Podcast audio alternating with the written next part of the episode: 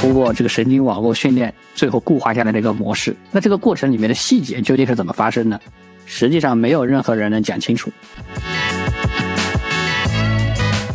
你只要在你的提示词里面加上说“我们一步一步来”，它的数理推论的整个的结果就能从百分之可能二三十的正确性提高到百分之八九十。怎么快速去验证自己的点子，再去做真正的产品，这件事情真的是超级重要。你的价值就在于你的偏见，这些东西反而成为你这个人有价值的东西。剩下的自动化的事情就让 AI 去做就好了。因为我们始终相信啊，今天的这些很多的应用场景，可能都值得用 AI 重新做一遍。对，我觉得今天我们聊的特别有意思，但是无论如何，赢家永远是老黄，对吧？大家好，欢迎收听印地骇客，本期是我们第五期啊。我们今天也不能免俗聊聊 AI。其实最近 AI GC 这个概念非常非常火，呃，Midjourney、ChatGPT 其实是两个代表性的应用啊。然后 Midjourney 其实现在都进化到 V 五版本了，就它纹生图的这个能力已经非常非常强了。然后它前两天还发布了一个 Describe 的一个能力，就是它可以提取整个图片的一个 prompts，它可以再用这个 prompts，然后可以反向再生成图。你可以理解，你可以把一张有版权的图片，然后通过这样的一个转化过程之后，然后变成一个无版权的图片，它整体的这个效果非常非常好。我们今天先不聊 Midjourney 啊，我们先聊一下 ChatGPT。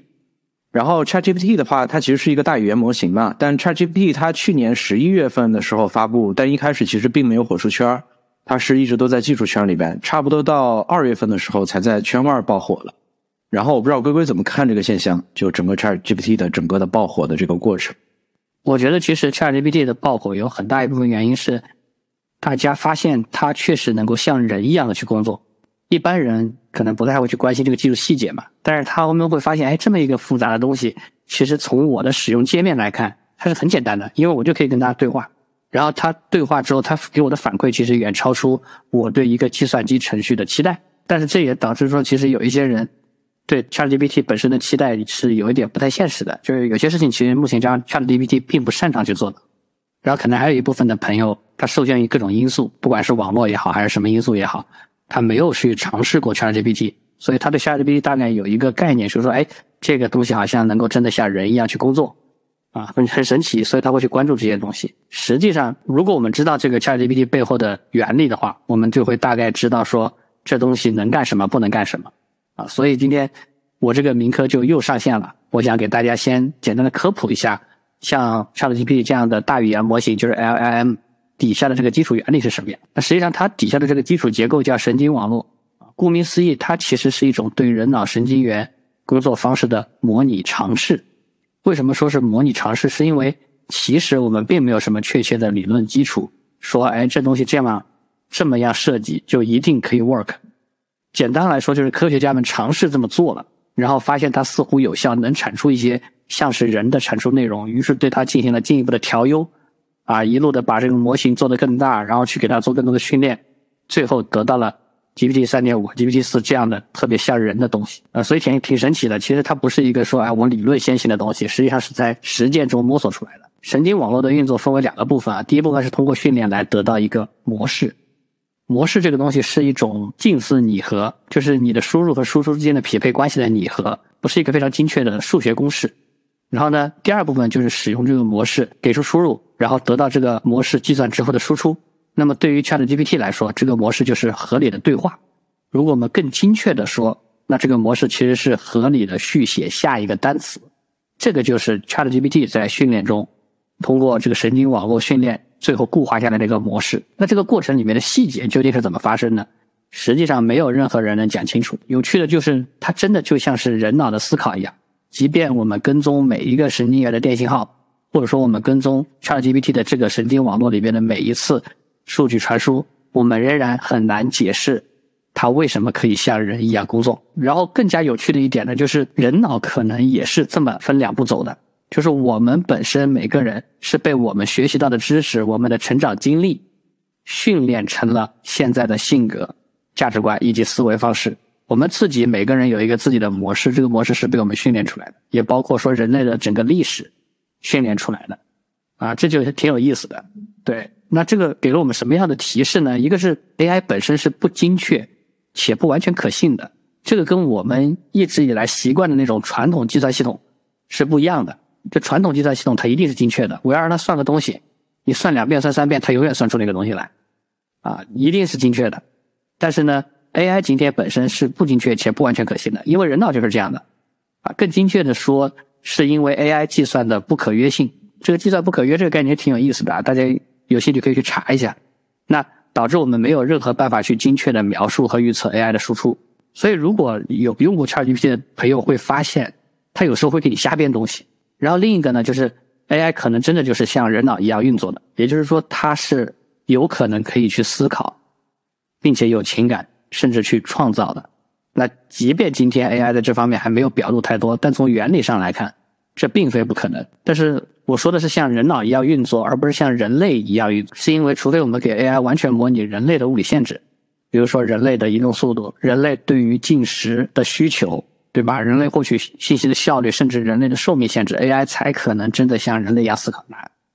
假如哪天它真的像人类的那个脑力一样强了，那否则 AI 最终只能像 AI 一样思考。AI 可能最终它会沉淀出自己的 AI 的知识文明。但说到这里有点扯远了。实际上，我们现在只需要知道 AI 本身是不精确且不可预测的，但它能表现的很像人类。因为实际上，精确且可预测的工作就是传统计算系统擅长的。我们现在需要的，恰恰就是这种新的、很像人类的新的这种计算系统。它可以帮我们做到一些以前计算机做不到的事情，但是呢，有一些事情仍然是传统的计算系统擅长的。比如说今天 New Bing，对吧？我们知道它背后有 GPT 四，但是实际上，它是因为把 GPT 四跟搜索引擎连在了一起，所以能够让你搜到一些东西。但你会实际使用的时候，你会发现其实它没有像。纯粹的 GPT 四那样有创造力啊，因为实际上它去获取信息的方式仍然是使用检索的方式。那今天比如说呃，我们的 Hugging GPT 对吧？我们的那个 Chat GPT 的 Plugin 其实都是在尝试把这些能力给到 A 今天的 LLM，因为 LLM 本身不具备这些能力，所以实际上我们今天在使用 LLM 的时候，我们其实不应该把它当成一个搜索引擎，我们可以把它当成一个伙伴，我们可以把它当成一个。教练，但是我们要对它输出的内容具有自己的判断能力啊，而不要去盲目的相信它，认为计算机出的东西一定是不会出错的。嗯，这里我我有个问题想问一下各位啊，你刚才一直在讲说 AI 它其实不精确、不可信嘛？是否就是说我们其实今天你问了 AI 一个问题，然后 AI 给你的这个答案的时候，它其实是一个字一个字往外编的，它可能计算了一下它的下一个字，我出这个字的。可能它的预测的模型的那个得分会更高，它可能就出了这个字了，就类似于这样子。对，是的，实际上，呃，ChatGPT 的训练过程就是把今天网络上的所有语料的前半部分给到 ChatGPT 的模型啊，然后把后半部分遮盖掉，然后让 GPT 去出一个词儿，看看，哎，这个词儿是不是跟我给到的它的语料的后半部分是匹配的？如果匹配的，那这就是对的，那它就会在整个神经网络里面的参数里面去调整。这个权重，所以实际上它的工作过程就是去预测下一个词儿，然后因为它学习了整个互联网，今天人类有史以来整个互联网所有的语料，所以它的准确率是挺高的。而且他学习过的东西里面，如果有的知识，他就会去掌握；但是没有的知识，他没有那个常识的推理能力去给你编出来。所以有的时候他经常会乱编，是因为他没有这个知识，但是他有一个编下一个词的概率在那里，所以他就会给你编。是一个这样的情况，哦，这个其实还挺有意思的，因为大家都在讲述它的整个数理逻辑的这个推论其实特别弱。我我那天就找到了一个东西，他说其实你只要在你的提示词里面加上说我们一步一步来，它的数理推论的整个的结果就能从百分之可能二三十的正确性提高到百分之八九十。呃，我我看了一下，如果你给 AI 说我们一步一步来这件事儿，然后 AI 到底做了什么？就是 AI 会把你的那个题目，然后从头到尾的，他给你真的一步一步，类似于我们以前做数学题是一样的。然后我就把那个题读一遍，我我就知道了，说哦，原来我这里有 A 有这个参数，有另外一个参数。然后他可能就根据你读到的题，然后再继续往后去做它的整个数理推论，它的结果的正确性就高了很多。但是你仍然不能百分百可信那个结果，因为它有可能还是编的。但是呃，你做了这样的推论之后，它的正确性就提高了很多。为什么能做出这样的东西？就是其实现在确实大家就不太了解 ChatGPT 里边到底是干嘛的，其实它到底是怎么样？就是还有人不断的在发现这种提示词。对你讲到这个里面，我其实想稍微再提一下，其实这也是一个 AI 其实跟人脑很像的一个怎么说？不能说证据吧，啊，但是你会知道，其实人脑去做这种数学题也是很不擅长的。我们就像你刚刚说的，我们自己要去做这个数题数学题，我们要一步一步的把公式列出来，对吧？因为人类特别不擅长这种，就是要一步一步一步一步很精确的计算，这种就称之为不可约的计算，啊，人脑就是不擅长的。所以其实 AI 因为它不是模拟人脑工作的，它也是不擅长的。但是这时候如果我们教它一下，说，哎，就像你说的，你一步一步来，那它就回到了说人脑还可以负荷的这个范围内，那它的精确度就提升了。其实就跟说，哎。你给一个人说，你看这道题目，你直接给我出答案，他一定出不来，对吧？除非是天才，有些天才真的能做到，我也不知道为什么，可能他的人脑结构就跟别人不一样吧。但是你跟他说，哎，我教你这个公式是怎么样的，一步一步来，他就能做出来。所以这也确实是挺有意思。对，就我觉得这个里边其实还隐藏着很大一部分，就是比如说我们现在 ChatGPT，它既然训练出来了，我们感觉它都很有用，但其实可能连 OpenAI 的人都很多事情都没搞明白，就到底这个事儿。我我可能还有什么提示词能触发他说他有什么样的能力出来？现在不是马斯克也说把这个事儿先停一停吗？我不知道他们是不是得到了什么很牛逼的提示词。你可能是出于对未知的恐惧。对，我觉得这个还挺有意思的。但是我们作为硬币骇客嘛，我们其实更多的还是去搞钱嘛，对吧？我搞钱是我们主旋律嘛，对吧？我们先能不能一起聊一下？就是你看，你 ChatGPT 这个东西。大家现在都知道很火了，对吧？但是就现在，大家有没有什么用 ChatGPT 去去搞钱的一些应用啊、场景啊，或者说怎么搞钱？因为我现在知道的有一些有些人卖账号都卖了好多钱，对吧？但我觉得卖账号是最低级的一种搞钱了，就是其实做做一个中间商，做个掮客嘛。我不我不确定有没有什么就是比较高端的搞钱的，或者说其实现在都有什么搞钱的方式？我不知道一笑有没有研究过。刚才说卖账号哈。其实我觉得真的是像 ChatGPT，大家昨天晚上收到一个网友在说嘛，就是因为什么 VPN 啊等各种反正网络的问题，然后就用不了嘛，用不了 ChatGPT，一直没有去体验。所以其实国内真的，比如之前在淘宝上，当然后面淘宝被封了嘛，对吧？有一堆卖账号的，然后我也看到什么微各种微信群里面，甚至还有那个知识星球这一帮人，应该是借那一波，因为网络呀各种问题，其实赚了不少钱的。一拨人，但这个事情就像刚才赛特讲的，其实我也觉得挺 low 的一件事情。这并不是一个多么值得去关注的一个搞钱的方式。那其实 ChatGPT 出来过后，其实有很多人都在用它去创造一些内容嘛，对吧？比如写一些营销标题，甚至写一些营销的短文啊这种。还有这，比如像我自己也会看到一篇很长很长的文章，比如说不是什么技术性的文章，这个新闻的时候，我也会用它去做一些总结摘要。就让我快速了解一下这篇文章的内容是怎么样的。就还有很多很多用它去写邮件呐，比如之前还有个周报神器，超级火，对吧？大家都很讨厌写周报，对吧？翻译翻译我用的也挺多的，有时候有些文章直接扔过去让它翻译得了，翻译的也挺好的。这是我自己也会用到的一些东西。当然，现在很多人就在用 ChatGPT 做这样的一些创作嘛，这其实都是内容创造这一方面的，比如 MJ Midjourney。加上它刚出了 Describe 这些能力，大家可以去做很多很多的图嘛。比如，特别是在什么品牌设计这一方面，今天有很多用它去做了一些特别好的、看上去很好很好的一些品牌的设计。那，游戏素材这一方面也挺多的。其实，游戏素材这个从在春节前都已经有一些游戏团队在网上去去公布，他们用了。Midjourney 啊，Stable Diffusion 啊，这样的一些 AI 的能力过后，帮助他们去做这么游戏素材，已经那个效率的提升，不不只是成倍的提升，简直是几倍、几倍、几十几倍、二十几倍的提升。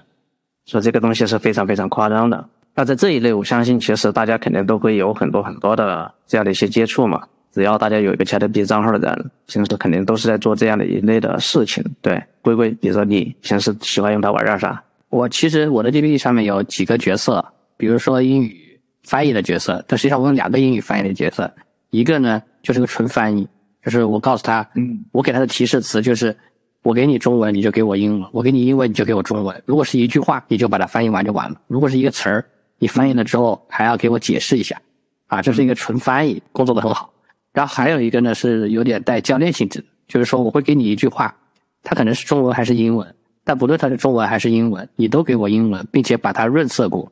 啊，用更高级的词，但是呢，不要改变原有的意思。他也工作的很好，所以实际上同样的一个英语教练的英语翻译的角色，你也可以让他有不一样的细分的差异。那这是我经常用的。还有就是编程伙伴，我会告诉他说你是一个 IT 专家，其实你只告诉他这个就够了，然后你可以问他一些东西。那这个东西其实不一定是你不会的东西，只是你不记得。我们知道，就是我们如果写代码的话，要去记那堆 API，其实很多是记不住的，除非你前两天就在用。对，比如像我和 Settle，因为我们算是全站嘛，这个写写那个写写，很多时候，比如说前端的东西，我们有一两年没动过了，就是要重新去写的时候，也需要去回忆、去查资料，挺浪费时间的。但是这个事情你一问 AI，你说，哎，我要去做个什么事儿，它可以把信息非常明白的告诉你，然后给给你一些代码示例或者片段，那你自己拿过来稍微改一改，其实就免去了很多去查资料的时间。嗯，这个是我使用的最多的两个场景。当然。因为我们现在还在做一些内容类的东西，我也会尝试用它去做一些呃内容的整理和总结。不过对于这方面，我还是不是特别信任它，是因为它总结出来的呃东西的侧重点以及他表述的风格不是我自己的风格，那我就会倾向于去调整它。但实际上，如果我愿意去训练一个我自己的风格的 GPT boot 的话，那这个问题可能就不存在了。ChatGPT，我觉得。它现在生成有一个比较大的问题，就是它的 Chat GPT 的味儿特别重，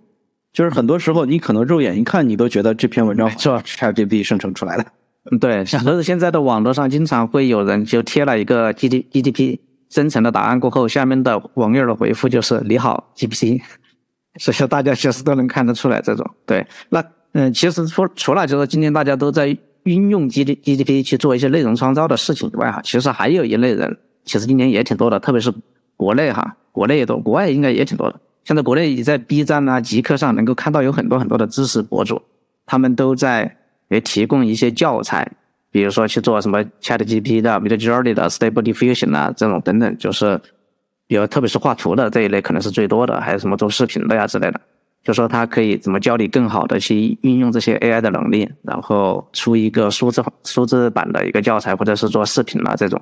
然后这一方面，他们是完全是走在前面的搞钱的思路哈。然他们其实这些号都做的也挺大的。之前我们还看了一下，有些号卖一个课程都卖到几千嘛一个人，这也挺夸张的。就是你给几千块钱买一份这样的一个 AI 的教程的课程，可以帮助你更好的可能教你去怎么去使用 ChatGPT。其实这种人群确实肯定是存在的。就是有时候我们所有的人，可能都是以自己身边的人来作为这种圈子去观察。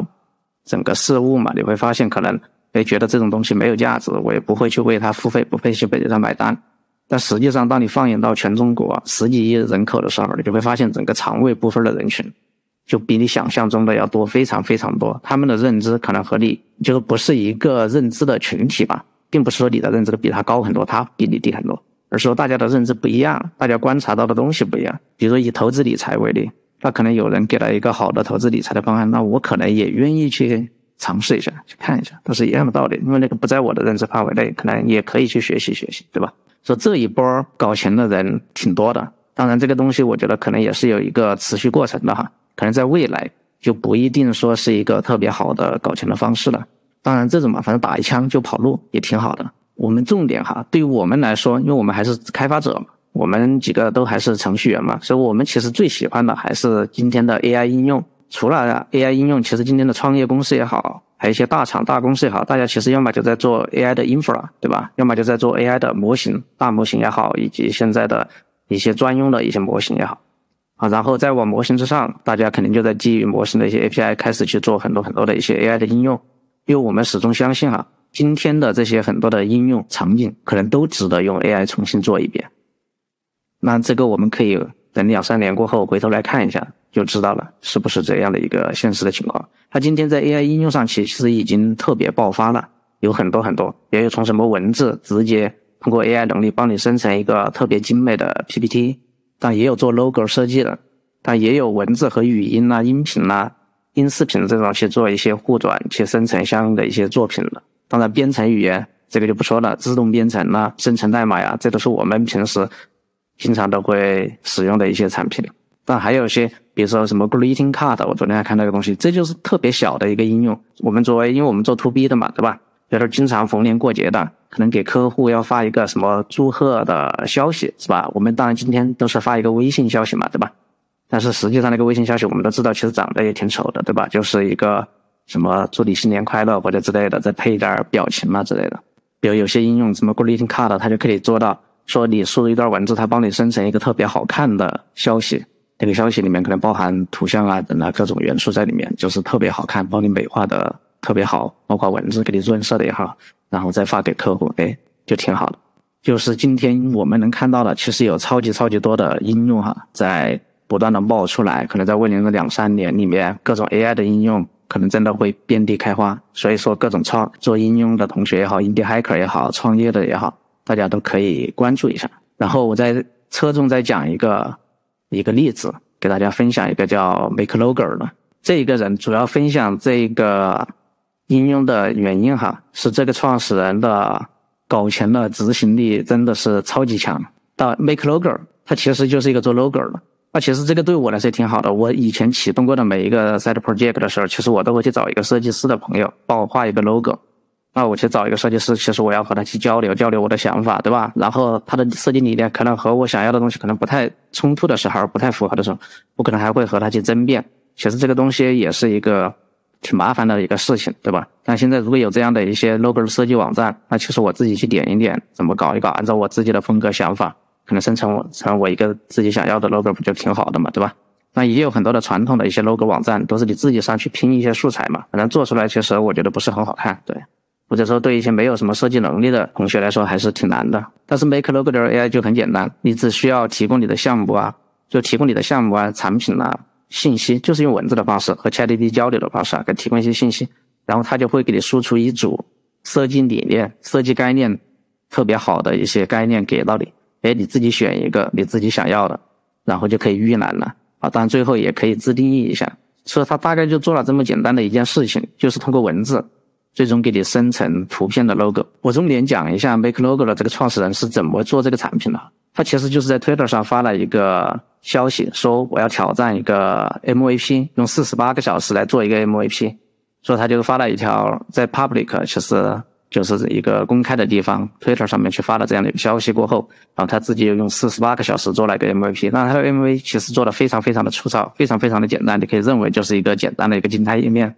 然后就把它发布上线了。主要就是用它去看一下这个市场上究竟有没有人会为这件事情去买单。诶，当他一发布过后，还果真有不少的人给他买单，得到了一个非常非常好的一个销售反馈。所以接下来，当有了这样的一个销售的反馈过后，他接下来就用了三个月的时间，开始真正去推出打磨这个产品，把这个产品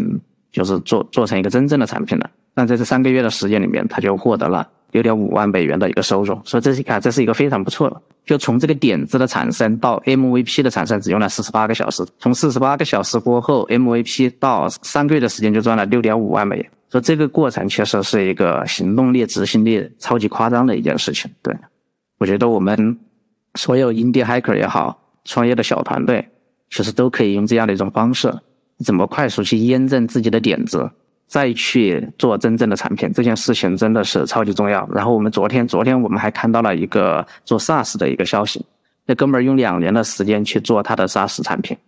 就是在家里埋头去做他的 SaaS 产品，做了两年，因为他每一周都觉得这个产品可以进一步被优化，然后下一周来了。他又觉得这个产品还有什么地方可以优化，他总想把它优化到一个很好的，再推出到市场，推给他的客户啊之类的。结果两年时间过去了，当然大家可以想象得到嘛。所以说最后他把钱也花完了，然后客户也没没有找到，确实市场也没找到，就白白的浪费了很多很多的时间。可能浪费那一点几万美元的钱还是小事情，但是两年的时间搭进去就是一个特别夸张的事情了，对吧？这个事儿我还想提一点，就是我们之前有讲过一期做产品的这个事儿，就是先做独轮车，后做自行车，然后再做啊什么小汽车啊等等，就是你做 MVP 的这个例子，就是你在给客户不断的在交付这个价值，然后你在交付价值的过程里边，你一开始有可能你在搞的是一个独轮车，你的目标是做个小汽车，但是最终有可能你需要做的是一个轮船，也不一定的啊。但前提是你可能不断的在给客户去交付价值。但我觉得这件事就非常非常重要。我觉得一笑刚才讲的那个例子，相当于两年时间花了五万美金，但确实五万美金也不算很多啊。但是两年时间，我觉得这个特别特特别特别宝贵。但是我觉得他可能也得到了一个，就是我觉得很好的一个反馈，就是他终于知道了产品应该怎么做，也是他得到了一个教训嘛。我觉得啊，是的，是的。其实我觉得这里面有一个我们比较容易犯的陷阱，就是作为技术人员比较容易犯的陷阱。他其实是很擅长去把一个产品做出来，并去打磨它的。那这就会导致说，他在这件他擅长的事情里面，很容易就沉迷进去了。然后呢，不自觉的就去把他不擅长的，比如说我要去看一下这个市场反馈啊，我要去做一些预前的销售这种动作，逃避掉了。但是反过来，我们看这个 Make Logo 这个作者。就这个 Make Logo 做的，他介绍过自己。他说他不是一个开发人员，他的所有的开发能力好像都是在几个月之内自学的，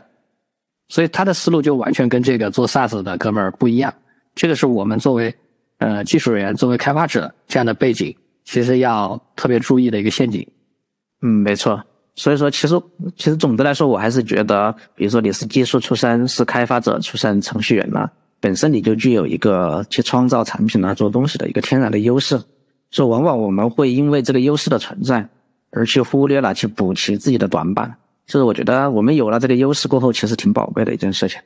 但是我们同时去把自己在营销侧、销售侧、市场侧这个短板给它补齐，不要去逃避这个短板。嗯，然后说到这个呢，其实就正好又可以点一下我们今天的题啊，就是比如说你是一个不怎么不怎么擅长开发的人。但是今天 AI 可以帮你去做一些开发工作，它起码可以教你怎么干。然后比如说你是一个开发者，你不太懂怎么去做市场营销，你也可以向 AI 求助。这个时候，其实你的个体能力加上 AI 就会得到一个短板上的补齐。没错，所以说这就是今天说的是，有了 AI 过后，经常一个人就可以顶十个人嘛，一些可以经常打造出很多的超级个体出来，所以这也是一个特别好的时代嘛。然后一看，除了这种 Make Logo。做一个这么简单的事情也在搞钱，但其实还有什么 Photo AI，就是做模特拍照的嘛。啊，以前我们在杭州的时候，其实我经常出去那些，呃，比如商圈都能看到有很多做淘宝的模特在那里拍照嘛，就这种带货帮别人去做那个淘宝的 detail 详情页的那种照片嘛，对吧？有很多。说现在看有什么 Photo AI 这家公司，它的这这个产品推出过后，它就可以用 AI 去生成这样的模特的照片了。对你就不需要专门去请一个真人模特，这个肯定可以给你省下不少的一些成本在里面了。对这家公司这个产品的推出过后，也是月入就达到了一点八万，都是美刀哈，所以这也是都是一些挺好的一些小生意吧。至少现在目目前看，虽然说可能它不算很多钱，对吧？赶不上那些大厂一年非得要用赚几百个亿这样的，对吧？但是其实对一些个体来说，对 indie hacker 来说，这是一个非常非常好的、值得去探索的一个事情。对，那找模特拍照这个事儿，我前两天还刚看了一个东西啊，就是那个 Midjourney 的 V 五的版本，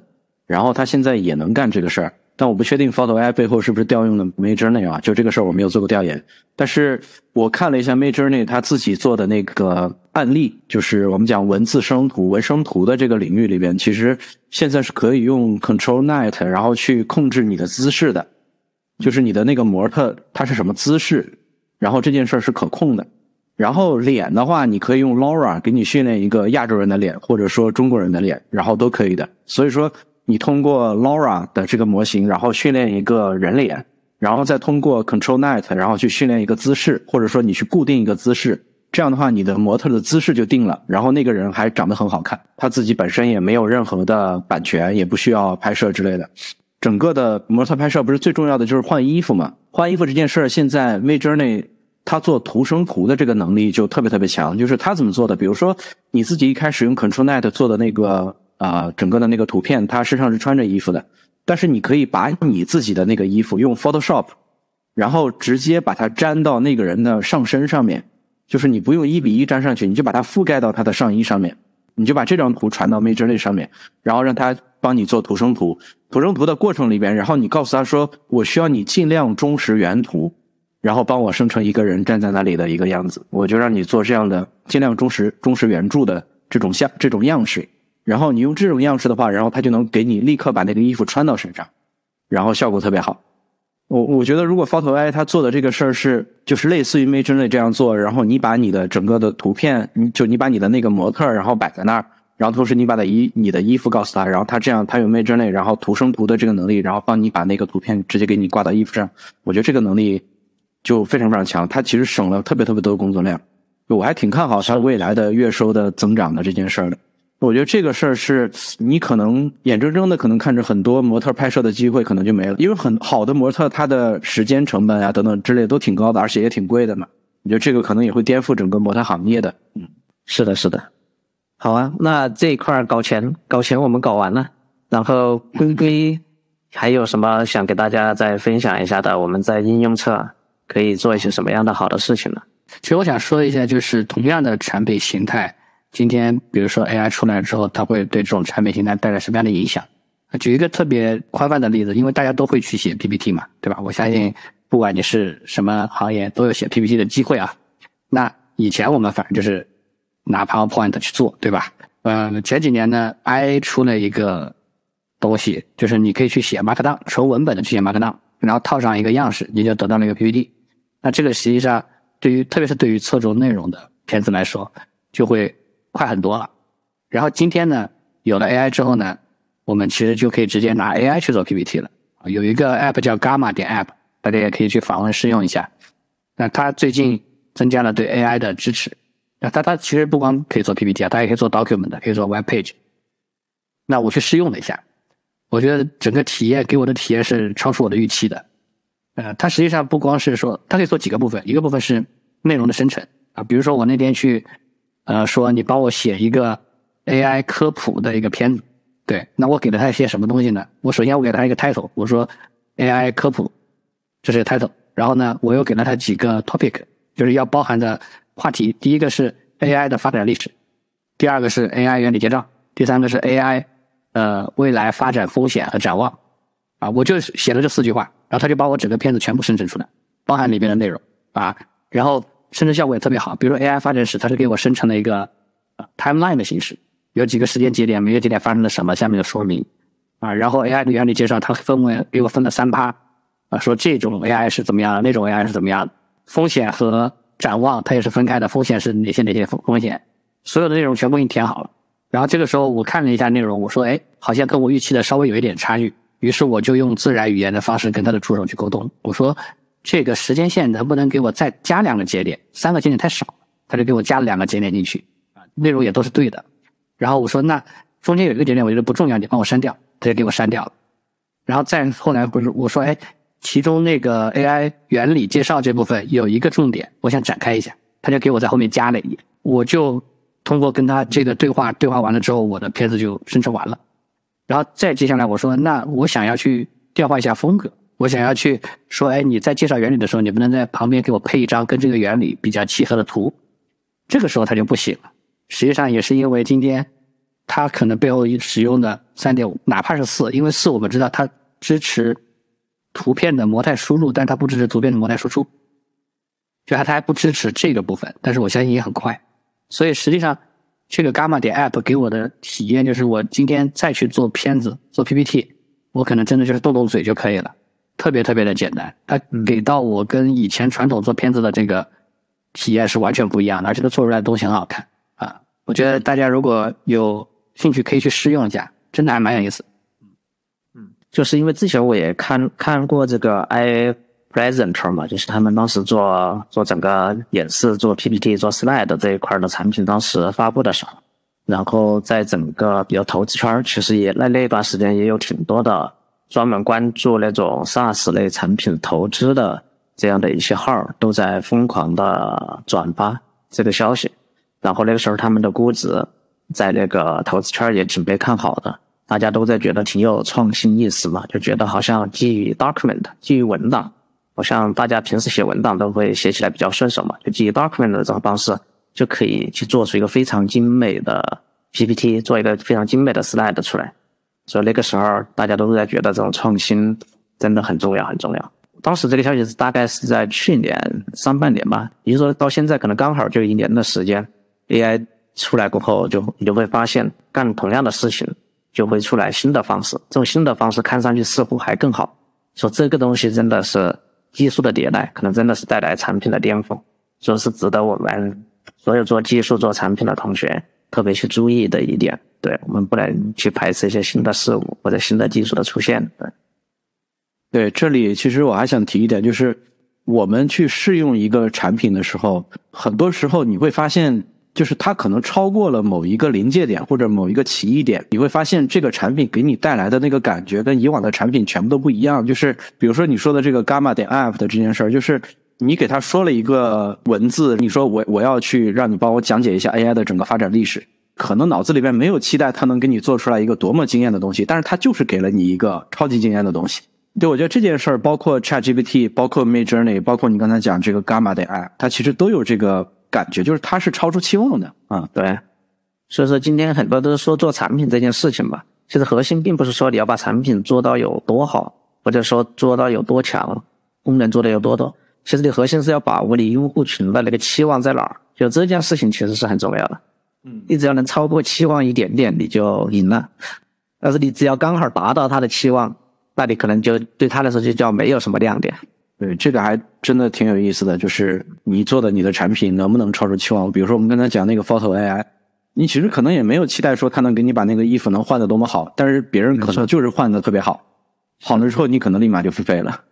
那大家手上其实像 Photo AI 这种，其实大家手上都是还有一些模特资源的嘛。其实这个人就像如果我是开一家这样的服装公司或者模特公司，都觉得，哎，你现在就是有一个工具，我能用一下，你能够给我带来好的体验，我可能就用一下。如果没有的话，其实我的生意还是照常运转的嘛。但是结果发现一做上去，我靠，是颠覆似的，好像突然就发现我的成本可以大砍一截。就经常可能今天的很多实业都会出现这样的一个情况。对，大家可能都是抱着一种尝试的心态，发现得到的结果完全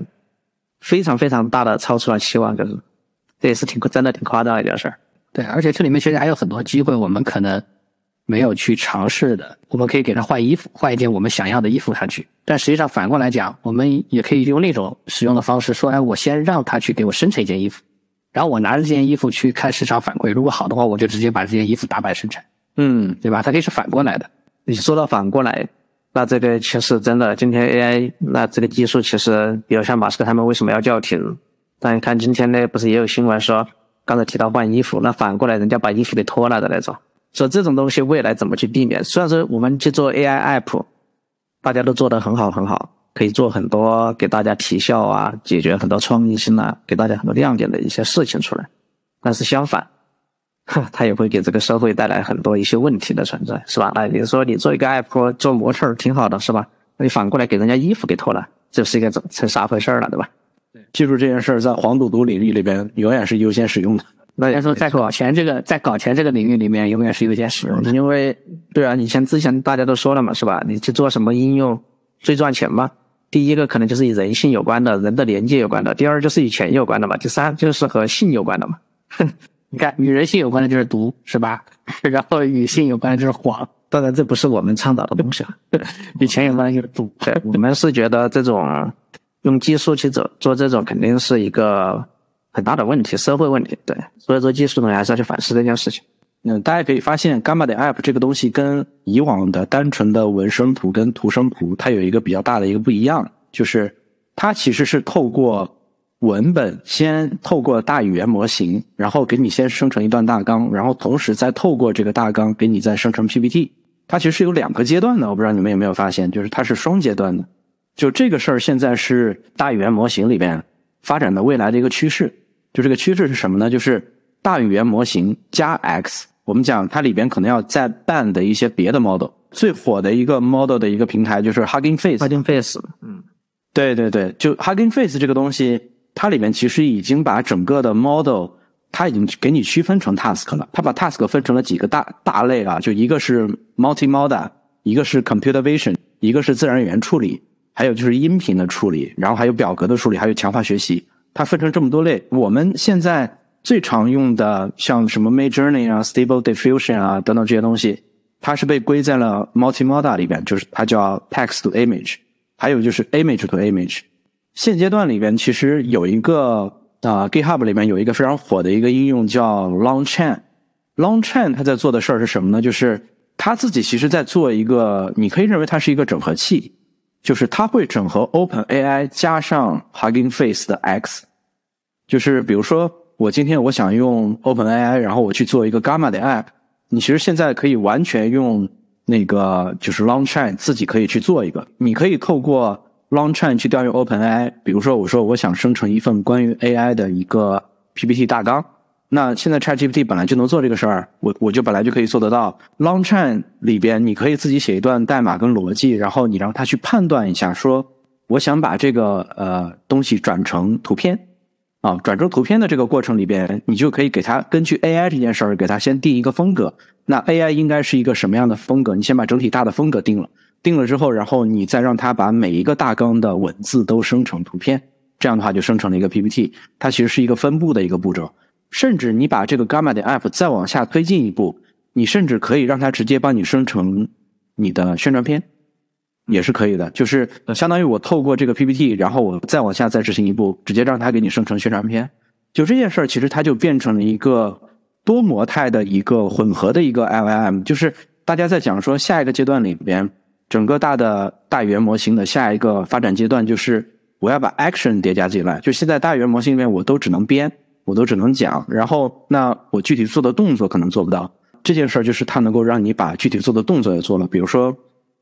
我今天能让你去做一个 AI 的这个 PPT，然后我同时帮你把这个 AI PPT 里边的呃宣传片也做了，然后把甚把甚至把视频讲解也做了，给你直接找个数字人直接把视频讲解也做了，然后同时帮你把你的整个的网站甚至都生成了啊。这件事儿其实现在的 AI 里边其实都能做。甚至前两天我看到一个，就是浙大里边有一个。跟微软中国，然后发布了一个开源项目，叫贾维斯，然后龟龟前两天发出来，然后我仔细看了一下那个东西，你可以认为它其实就是用 Longchain 把整个的 ChatGPT 结合了我的整个 Hugging Face 的一个猫蛋啊，整个把这个事儿做了。他们把这个产品叫 HuggingGPT ChatGPT 这个产品，他们把这个事儿包含四个阶段，就是我先帮你做任务规划，比如说龟龟举的那个例子，我要做一个 AI 的一个 PPT，对吧？他先把那段文字，然后拿进去之后，他先分析一下意图。他分析完这个意图之后，哎，我我先把这个意图拆成几个任务。这个任务是，比如说我要去生成这个东西，那优先我要用 Chat GPT，然后先帮我去做一个大纲，然后其次我要根据这个大纲去生成图。那么第二步，他就要去根据这些任务去找模型。它模型里面大概绑定了二十四个大类的，就是它里面其实集成了上百个模型，它包含了二十四个任务的，比如说什么文本分类啊、目标检测呀，然后图像生成呀、问答呀、文本转语音啊、文本转视频啊等等这些东西，它就跟 ChatGPT 去整合。然后这样的话，它在第一步里面，它把这个任务分了，它第二步里面，它就把这个任务里面跟模型做绑定，说这个任务适合用这个模型。然后第三步。然后他就会把每一个模型的执行结果再返给 ChatGPT，然后最后他通过一个提示词把这个模型的结果，然后跟整个的结论，然后全部整合到一起。就是他现在已经能做这个步骤了。那当然，我觉得这个是一个步骤啊，就是他现在用所有的模型里边把 AI 里边能提供的这些能力，呃，这些 model，然后全部都给你整合起来，然后统一的给你给你完成一件事儿。我就说一句话，然后他能够帮我把这个任务所有的全部做拆分，拆分完之后帮我生成这个答案。你可以认为，你可以用它做一个定制版的一个 Gamma 点 App。当然，这个东西的唯一的问题就是它是一个开源项目，它现在比较费钱。就是你保底得有一个三零九零显卡，你的整个的硬盘可能得非常大，然后它可能要下载非常非常多的模型，然后去帮你去做完成这个任务。嗯，我觉得这件事是非常非常有意思的，就是大家已经在研究说 AI 的下一步去干嘛了，就是整个做 action 啊，整个做这些东西，我觉得这一步其实非常非常重要。然后还有一个问题是，对于我们自己而言，我们现在不是在做播客嘛，对吧？那最早在做播客的时候，我们也在讨论这件事儿，就是其实做播客能积攒个人大量的语料，这个语料跟你的文字还有很大的不一样，因为你的语音这件事儿，它可以积攒包括你的情绪啊，包括你的表达呀，包括你的口癖呀，甚至你个人的一些表达习惯呀等等这些东西，其实都是能积累下来的。但是，比如说你自己是写文字的，你是写 Twitter 的，你是发表。呃，博客文章的，然后这件事儿，其实你可能把你大量的这些东西，你都经过优化、经过处理了，你可能只能知道说你这个人的想法，你大概的思维，你只能知道这些东西，但是你个人的一些特色就没了。因为很多时候，你的想法转成文字的时候，其实你丢失了大量细节。但是你是做语音的时候，其实很多时候你自己是能够，你是随着脑子里面想到什么，你嘴嘴巴里边就说什么的，所以它能够大量的原汁原味儿。但假如你去做视频的话，很多时候很多人又会紧张。它再一个就是视频的录制成本比较高嘛，就是它这件事可能比较难做。我们认为 Podcast 是一个非常好的能够训练你个人情绪啊等等这些东西的一个很好的一个平台。然后我觉得 Podcast 是一个非常好的去做整个数字人的一个很重要的一个基础。我们自己现在在做印地骇客的时候，其实都在想这个问题，就是我们能不能去做一个产品也好，干嘛也好，就是把个人的这些情绪啊、表达呀，甚至口癖呀、习惯呀等等这些东西都能够录制下来，然后能够还原一个真实的一个数字人。我们能够给他提供一个这样的工具，因为现在在市面上面，其实我们现在可以做到一些一些事情，是说你可以把你的整个微信的聊天记录，然后全部都丢出来。把你的微信聊天记录，然后全部都提取出来。提取出来之后，其实可以用你的微信聊天记录来训练数字人。但是其实这个过程里边丢失了大量的语料，呃，包括文字的很多文字的部分，其实丢失了大量的信息嘛。这个过程里边，如果我们能够把它做成播客，然后播客里边其实有大量的你的思考，然后有你忠实的表达，这件事儿对于你制作个人的数字人，我觉得这件事儿非常非常重要。就是它是一个大的平台。我不知道龟龟这方面有没有什么补充之类的。嗯，其实我有尝试过使用那些。文本转语音的工具，说：“哎，我们有没有可能用纯文字的方式去做一期播客？”但实际上，我个人的使用体验上，我觉得目前还远远不够啊。因为即使有些工具它提供了，你说：“哎，我这句话到底用什么样的情绪，用什么样的语调来说出来？”但是你都是需要去手工调整的。那你可以想象一下，一期播客，你要去把每一句话以一个合适的语调、语气，包括甚至你还想插入一些有有意思的口癖之类的，你要去把它调整出来。远远比你自己去录一期还要的费劲啊！所以我觉得这个确实是有蛮大的空间能够去做的。如果我们能够做的说，我今天只把我的想法表达给我的 AI，我自己的数字人，然后我的数字人就跟你们俩的数字人去聊，把这期播客就聊了。那我觉得这个真的是对于我们自己个人效率的一个非常大的一个提升。我反正只要去想就好了。其实这里面也也有一个我之前自己在思考一个问题，就是当 AI 真的能够把这些事情全都自动化之后。你作为一个人类，你的价值在哪里啊？我我们之前其实也开玩笑的说过，说其实你的价值就在于你的偏见，这些东西反而成为你这个人有价值的东西。剩下的自动化的事情就让 AI 去做就好了，对吧？我们是作为指明 AI 方向的一个存在，这个事儿确实是的，就是只有偏见能代表你自己，因为现在 ChatGPT 其实它很多时候可以给你提供非常非常廉价的知识。就是你只要问他，他就给你告诉你答案。虽然那个答案有可能是编的，但是准确度还挺高的。然后你刨去这个知识的部分之外，你个人剩下的无非就是偏见。其实你想一下，今天在我们呃这期播客里边，如果我们讲的都是民科的部分，你问 ChatGPT 就可以了，对吧？对。但是其实我们讲了很多我们自己的偏见，讲了我们很多自己的认知、自己的故事，那这期播客才有意思嘛。我插一个，刚才龟龟不是提到那个从文字，你从文字去调那个。音频其实你很难调出你想要的那种偏见、自己的个性特征嘛，对吧？其实这个东西，这条路我觉得可能未来真的不一定是走得通的。你看那个，今天其实很多人去用 Midjourney 去做图，它其实也很难做嘛。他要用文字去调出一个好看的图，其实还挺难搞的。所以说今天为啥就有 Describe，就是它是反过来的，需要根据一个图去训练出 Props，然后再去 Midjourney 去生成。那和我们现在，比如刚才。赛特提到的说，哎，我们能够经过我们的播客录音去训练，其实这是一个反向的过程。我们先去训练我们的特征，然后再用这个特征，再基于一些文字的故事，就可以去生成一些数字化的播客呀、podcast 或者数字人了之类的东西。所以，可能前面确实需要有一个从现有的我们个人的语料的方式去训练。如果特特嗯，从你刚开始从零开始，就是通过文字的方式去表述这种特征，其实特别特别难。我觉得这件事情。可能直接靠 ChatGPT 这种表示能力是可能很难做得到的。是的，所以今天的阶段可能还是全民去使用 AI，但是实际上可能后面有一个阶段是全民去训练自己的 AI。哎，对，训练完了，然后再接上刚才那个，就是比如就像贾维斯啊或者 Hugging Face 的那种，那应该是在其实挺早刚 ChatGPT 刚放出来的时候，因为我就在思考，我说现在的 LLM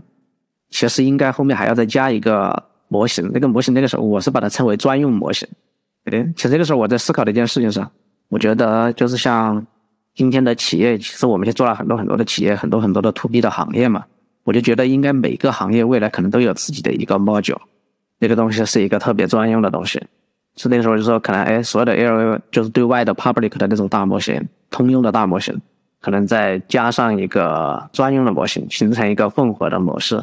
可能才能够解决一些行业性的一些问题。对，所以说可能未来的路线可能真真的就是这样的一个很大的路线了。对，每个人去训练自己的，训练自己的特征、自己的偏见，然后还要再加上一些专用的，甚至是你自己专用的模型。最后，这个组成了一个具备很多个性化思维的一个 AI 的一个世界呢，就是。对，我觉得今天我们聊的特别有意思。但是无论如何，赢家永远是老黄，对吧？对，你可以想象一下，就像刚才一下讲的，就是我们可能要去训练自己的 AI。就我们昨天看到新闻嘛，说那个 OpenAI 把那个 Plus 购买给关了，对吧？有背后有一个可能的原因是算力不够。那如果我们真的到了那个每个人都要去训练自己的 AI，并且从隐私的角度考虑，对吧？我可能要让这个 AI 运行在 local，那这个时候你可以想象这个东西对算力的需求有多大。所以老王一定能赚的盘满钵满。对，所以说跟所以说英伟达的股票就不推荐股票。我们唯一能做的事儿就是 buy and hold，对吧？好，我们本期就聊到这儿吧。我觉得大家如果对于整个 AI 的这块儿，然后还有一些别的奇妙的想法，然后还有一些搞钱的手段啊，还有一些自己的偏见啊，我觉得其实都可以跟我们聊一聊，然后可以在下方跟我们留言。那我们本期节目就到这里吧，感谢大家，啊，大家再见，大家再见，大家再见。